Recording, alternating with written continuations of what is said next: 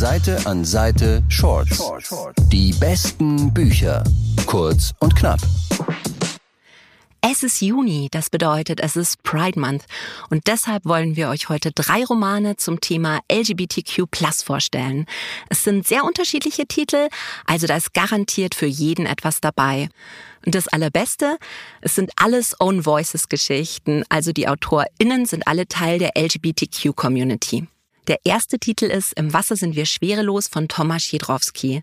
Das ist ein wahnsinnig literarisches Buch. Es spielt in Polen Anfang der 80er Jahre.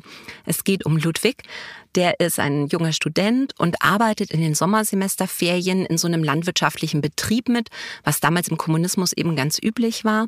Dort lernt er einen anderen Studenten kennen, den Janosch, und sofort herrscht zwischen den beiden so eine richtige Anziehungskraft. Die beiden wissen aber nicht so richtig, wie sie damit umgehen sollen.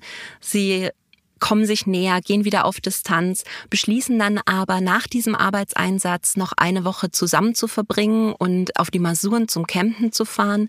Und dort kommen sie sich auch näher und erleben eben auch die Leidenschaft miteinander. Zurück in Warschau stellen sie aber relativ schnell fest, dass sie komplett unterschiedliche Lebensentwürfe für die Zukunft haben.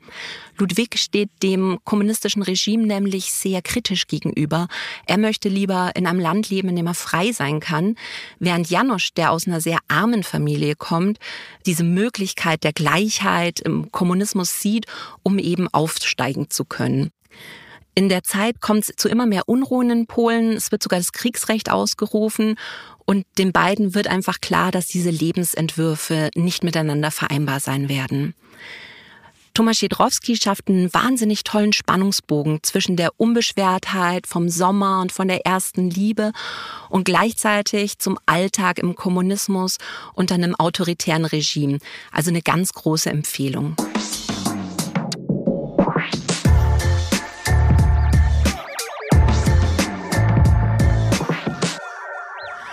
Das zweite Buch, das wir im Gepäck haben, ist dann ein bisschen unbeschwerter. Das ist Und ich leuchte mit den Wolken von Sophie Bichon.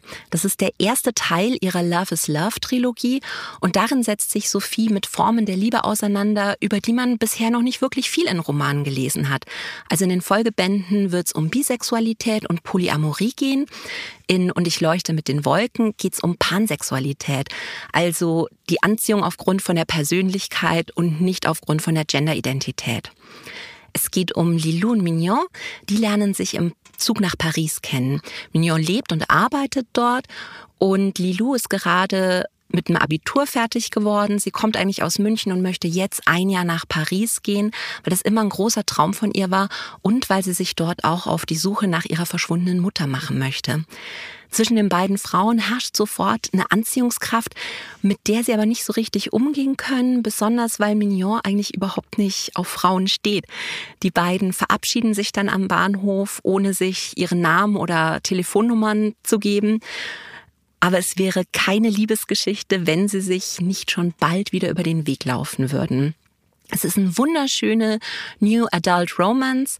Es sind tolle Protagonistinnen mit einem super Freundeskreis. Und wenn man dieses Buch liest, möchte man einfach sofort in den nächsten Zug nach Paris steigen und ein Wochenende mit dieser Clique verbringen.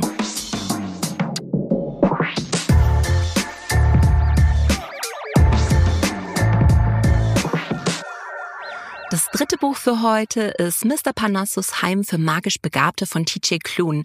Es ist wirklich ein Highlight der letzten Wochen für uns gewesen und es eignet sich für alle Altersgruppen, also von 14 bis 99. Es geht um Linus Baker, der ist 40 Jahre alt, Single und er ist ein Beamter in einer Behörde, die sich um die Unterbringung von magisch begabten Waisenkindern kümmert. Er führt ein ziemlich unspektakuläres Leben. Er liebt seinen Papierkram, den er dort in der Arbeit hat und verbringt die Abende eigentlich nur mit seiner Katze.